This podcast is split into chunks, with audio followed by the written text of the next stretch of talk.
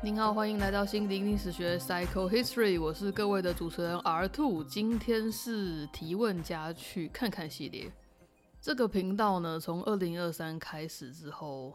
啊，大概是三月启动的。然后呢，不知不觉呢，我已经做了二十四集的 Podcast。在之前的每一个过程之中呢，几乎都是周更这样子。然后一直到了前几周，我遭遇了前所未见的大挑战这样子。所以呢，再回到我的平常的节目的惯性，就是一种比较有结构的，然后分析一些事情，然后整理一些心得的那个结构之前呢，我觉得在这中间，因为二十四集了嘛，好像过了一整季，就是像很像动画的一个完整的一季一样。所以呢，我想要录一集比较松的一集，把它当做一个衔接吧。好的，所以其实是这样子，就是呢，我在。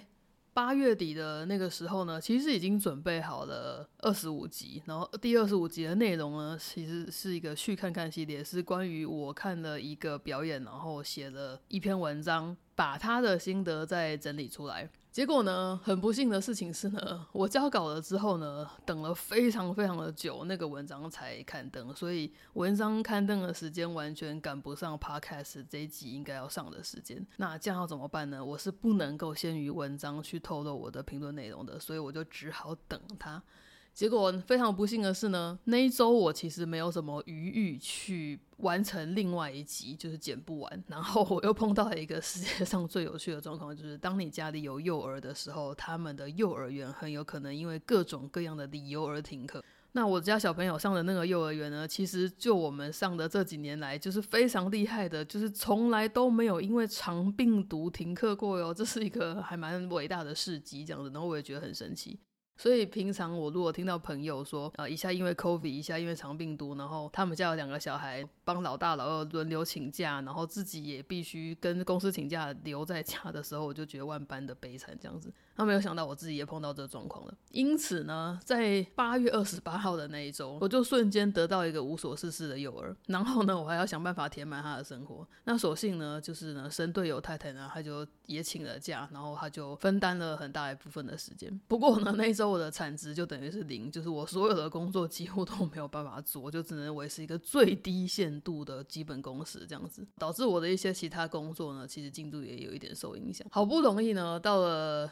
九月初的第一周，我想说好哦，这一周不然我就把 YT 上架，然后呢抓一点时间，赶快把下一集 Podcast 剪完好了，太棒啦！那一周非常不幸的呢，我感冒了，哎，不知道病毒从哪里来的，完全不懂哎，就是谁谁传染过来的，可能是太太吧。然后呢，太太其实没没怎么样，就是她就是看起来就是一个为样为样的状态，结果我竟然就是完全倒地，然后发烧，就是需要睡一天半的那种哦，崩溃耶！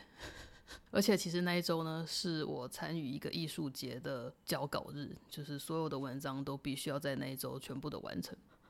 因此呢，病好了之后呢，我就疯狂、疯狂、疯狂的把其他的工作进度补齐。然后像 podcast 这种自己做、自己开心、跟大家分享的东西，就不断的被往后延，就直到了这个礼拜这样。所以到了呃这一周呢，其实我一直还在还债。那好不容易呢，我把所有该交的东西都交完了。我在前几天听到那个。唐老师的 podcast 的时候，他有提醒说：“哦，这个可以许愿哟。”我那个时候想，我其实人从来都，人生从来没有许愿过的。我。这一周真是绝望到，就是非常认真的听完那集 podcast，然后按照老师的指示，非常清楚的写下了我的工作细项的要求，然后期望说未来一个月我可以，或者是至少这一周让我平安的度过这样子，然后也设下来未来一个月啊，最后几个月之之后的一些工作还有健康的目标。然后因为人生第一次如此正式踏实的许愿，害我非常的紧张。然后而且据说那个愿望，你除了把它写下来记起来之后，你最好把它放在一个你可以留存去检视它那个最后没有成效的那个地方，而而且你最好还要把它念出来，或者是用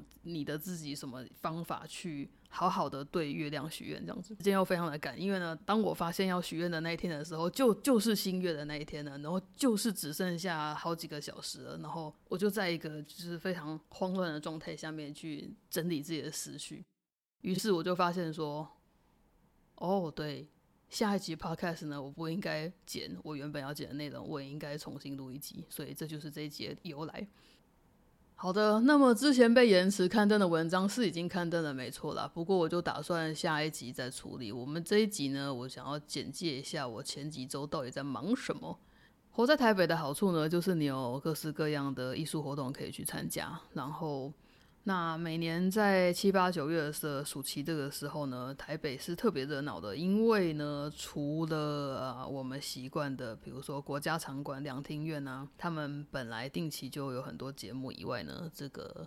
在建坛那间已经盖好的台北表演艺术中心呢，他们也会连续的有很多的艺术节。首先，他会先有台北艺术节，就是 Art Festival，接下来呢，他会有儿童艺术节。所以我就带小朋友去看了。再接下来呢，它会有一个叫做易碎节的东西，碎是稻穗的穗，就是谷物的那个稻穗。那这个易碎节的翻译呢，我一直都觉得非常的奇特，然后我没有办法非常确认它当初被翻译的词源。我有一个来源，但是我没有办法肯分。易碎呢，它原本的英文是 fringe。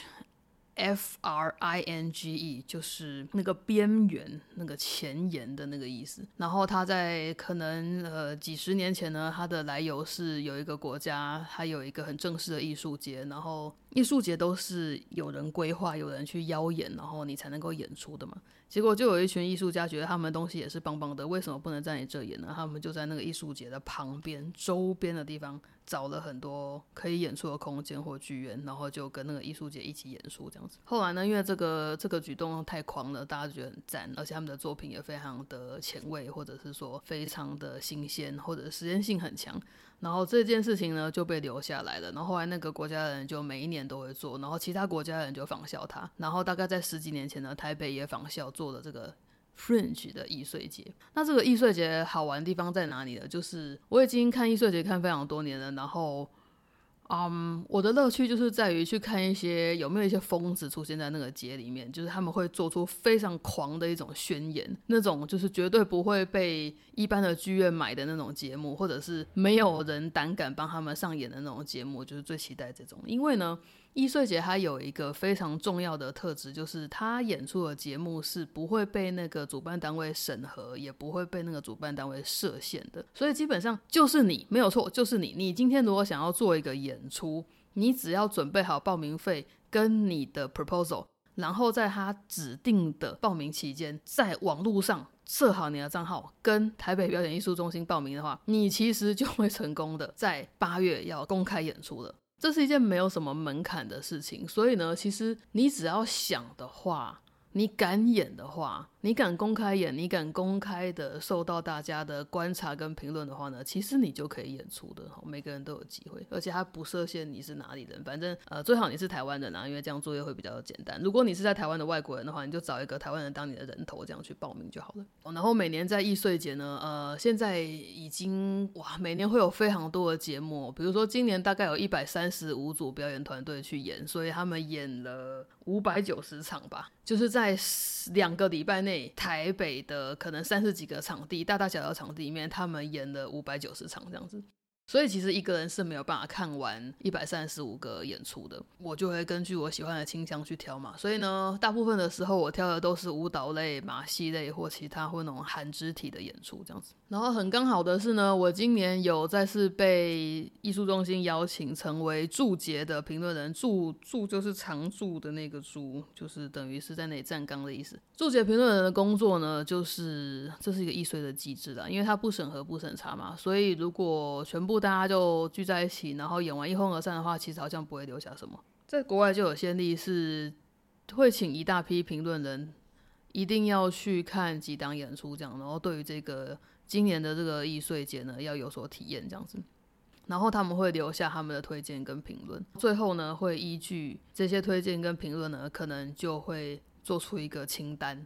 然后来表扬一下大家觉得比较赞的演出，这样子。那台北的模式也是很接近的，就是会有十几位评论人，然后在这两个礼拜内就到处跑来跑去，然后去看他该看的演出，然后教他该教的文章。最后呢，还会写一篇整体的回馈，这样子。不过与此同时呢，台北的特色是，他们其实评论机制是开放给全体的观众的，所以他们有一个那个官网，你只要投稿。然后写超过一百五十字，里面没有骂人，他们就会帮你刊登。所以像今年有几档真的蛮蛮不错的演出，他一档演出就拿到八九篇评论，我觉得是我觉得是很好的回馈啦。所以如果说你想要做表演，然后你不知道你会得到什么样的感觉，你就去。易碎节试试看，它就跟脱口秀的 open m i 是一样的道理。每个礼拜三晚上，你可以去那里试你的段子。那只是因为表演的成本比较高嘛，所以就是每一年的这个八月的时候，你可以在台北的某个地方试演一下你想要试的东西，然后看看大家的回馈怎么样。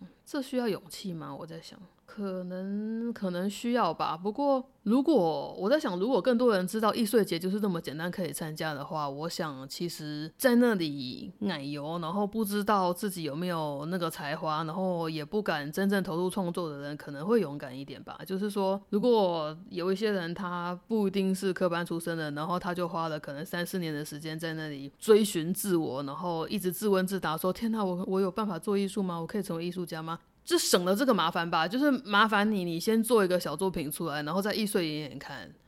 你就会知道你可以做还是不可以做了。这就是一个很简单的试金石。我只是希望更多人知道易碎节这个有趣的东西。那如果你有刚好看到易碎节的话呢，就先称赞你是一个很有勇气的观众，因为你一定是充满爱才会去关心各式各样不同的创作者想要说什么。今年度呢，我觉得以舞蹈类来说，学生族群的竞争非常的激烈。就是易碎节已经开始是一种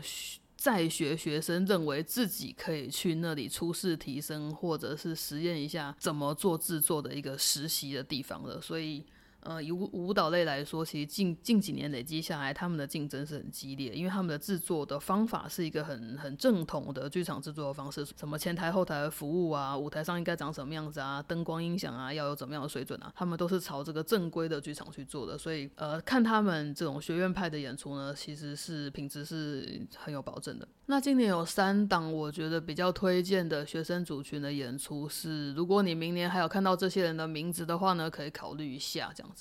一个是简子勋，他做的作品是《自我吞食者》；另外一位是叶焕君，他做的《Maniac》；然后还有一位是黄腾生，他的标题是《梦境之了》。只要有梦的标题呢，我就一概不看它的内涵，因为他一定不知道自己到底想要真正的完整的说什么，所以才会讲梦，好不好？如果真的要讨论梦的话，其实是一个非常困难的，就是非常困难的结构跟尝试啊。所以其实，在剧场或者是电影，我觉得也很少可以有人把梦真的做得非常好的作品。不过呢，请大家不要纠结于标题，就是你就是看他们的肢体就好了。再来呢，啊，今年有点意外的是，我发现那个毕业之后的同学们，无论毕业几年，他们其实会有机会可以在易碎节重聚。哦，就是大家再重新结合起来，然后想呃很努力的去一起创作、一起练习、一起登台表演那样，我觉得那个那个感觉真的是蛮温馨的，因为很像是祭典吧，就是很像那种夏日祭典的感觉，就一群人为了。他们的梦想再努力一次，或者是无论是想要留下什么，还是说他只是想要怀旧，其实都是很好的。像今年就看到了一个作品，我跟另外评论的也觉得很不错，它叫《漫漫长夜》。漫漫长夜好像是文化毕业的同学们集结回来的作品，这样子。创作者跟表演者有蛮多位的，那主要的创作者应该是练视频。其他呢，如果你觉得舞蹈类你很难上手，就是会很害怕的话。我会推荐你就去看马戏类，因为呢，呃，这个易碎节的分类是那个报名团队自己去分类，他会依据他今年做的作品，觉得比较像哪一类，他就包在哪一类里面。但是因为其实现在跨界是很普遍的事情，所以其实你很难说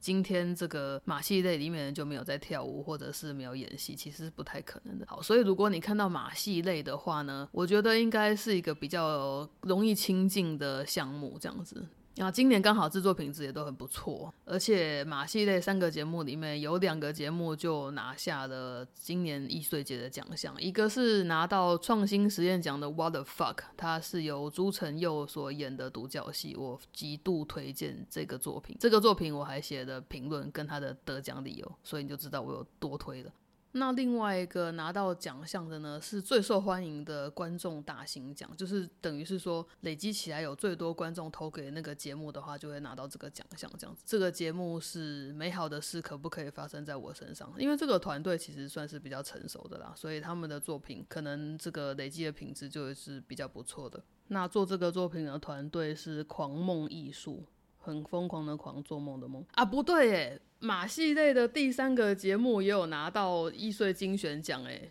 就是我也推我也推，有一个节目叫做《这不是扯铃表演》，我没有在跳舞。哦，他的这个演出单位很蛮可爱的，叫做 Rotate 零五，它是由三个表演者所组成的。那他们其实主要的可能最厉害的专长都是扯铃，可是他们嗯这一次在一个比较小的空间里面去做这个表演，所以其实跟你平常在比较户外的空间所看到的，可能你已经习惯一些套路或姿势表演的扯铃呢，它会有一点不一样。然后他可能有一些情绪或他的感受的表达这样子。然后整体来讲，他这个演出是一个非常轻。中的小品呢，我去看的时候，那个气氛是相当好的。就是说，它并不是一个纯粹的熟人场，可是它可以创造出一个让你觉得很舒适的气氛，这样。所以我觉得这个表演者的 charisma 是相当够的，所以我也推这这个这个作品。好的，那如果万一呢？就是万一如果有 艺术创作者呢，刚好有听我的节目的话，我真的是狂推你们参加艺穗节啊！就是无论你是非常 established 的 artist，还是说无论你在什么状态里面，其实你总是有想要试的东西，然后它可能只有二十分钟。最多四十分钟，或者是你有几段还不成型的，你甚至不知道怎么把它连在一起的东西，它其实都很适合在易碎里面去试试看，因为这种比你要去找一个场地，然后想办法 try out，还要生出观众来的容易许多吧？就是为何不去某个地方的易碎节就直接演演看呢？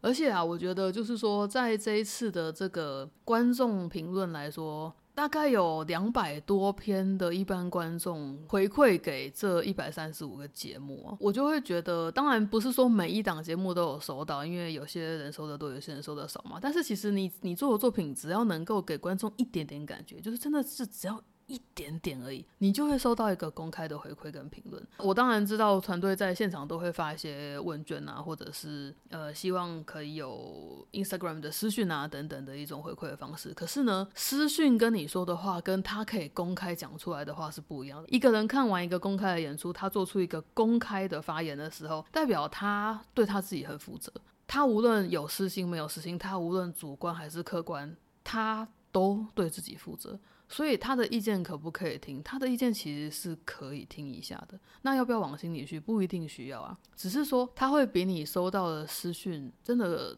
真的有用许多吧？因为可能很多人演完都是收到啊，你们好棒哦，加油加油加油这种这种讯息，跟一点屁用都没有。他对你做作品完全没有完全没有帮助。但是有一个陌生人看完你的东西，然后他感受到了你想表达的东西的话，这个鼓励是非常大的。所以呢，我也很希望所有的观众都可以很放心的去表达。你看完的那个感想，因为在网络的另外一边是真的有读者，像我，就是我很喜欢看大家的回馈。根据同一个作品，然后有人跟我会有完全不同的感受，或者是得到相反的结论，我觉得我觉得是最有趣的地方。因为易碎姐的作品其实都，易碎姐的作品都蛮强烈，它就是一个爱恨分明的世界。你可能喜欢就超喜欢，你觉得烂就觉得干烂渣。好，所以呢，就是只要维持礼貌呢，就写下你的感想，然后投稿上去的话，我觉得都是留给这个表演团队一个很好的鼓励了。最后。我必须提一下这个舞蹈世界。舞蹈世界其实这次只有二十个作品。公开展演，那其实里面有十一件获得公开的回响，所以我觉得在易碎节演出的 CP 值是很高的。因为如果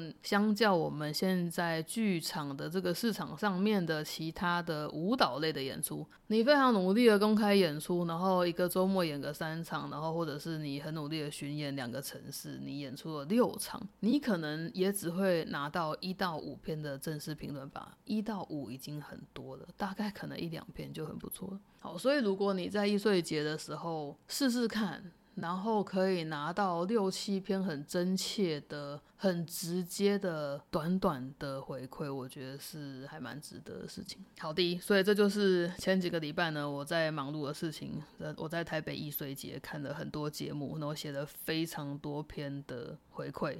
然后开了一个很长的会，跟其他的评论人们一起去讨论说我们觉得超赞的有谁，然后最后呢就由这个主办的北艺中心去颁发那些奖项给艺术家。所以啊，这个易碎节虽然听起来很狂，然后蛮乱的，不过它还是它还是有很大的肯定的价值啦。所以嗯，而且说真的，那个每次得奖的人都出乎意料，就是我们根本。在讨论前会完全不知道今年哪一个作品会，就是会获得其他人的支持这样子，所以我觉得这个节 Fringe 呢，这个节就是一个可以保持自由开放的比较快乐的地方，这样推荐给大家 Fringe 易碎节，明年一定要来玩。那么最近这一周呢，因为刚好没有办法推出新的一集 Podcast，我就。只好回到我的后台去稍微看一下。收听的状况，然后一样呢，就是如这半年的状况一样，就是我其实没有很懂大家喜喜欢什么或不喜欢什么，就是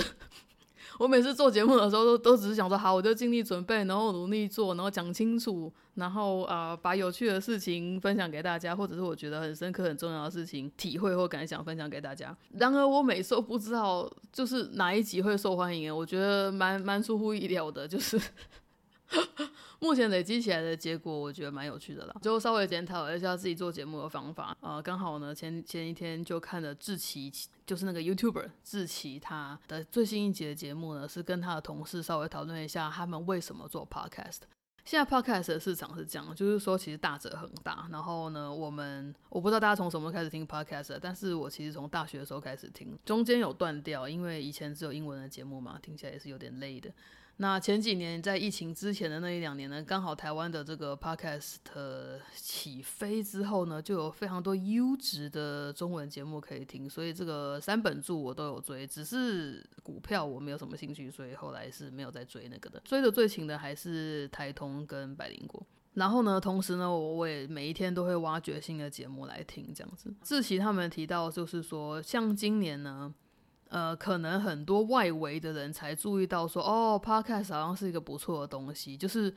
在这个所谓的真正的热潮之后的今年呢，呃，一般大众好像终于注意到这个。那是为什么呢？其实是因为有越来越多的 YouTuber 他们就投入了这个 Podcast 的竞争市场，因为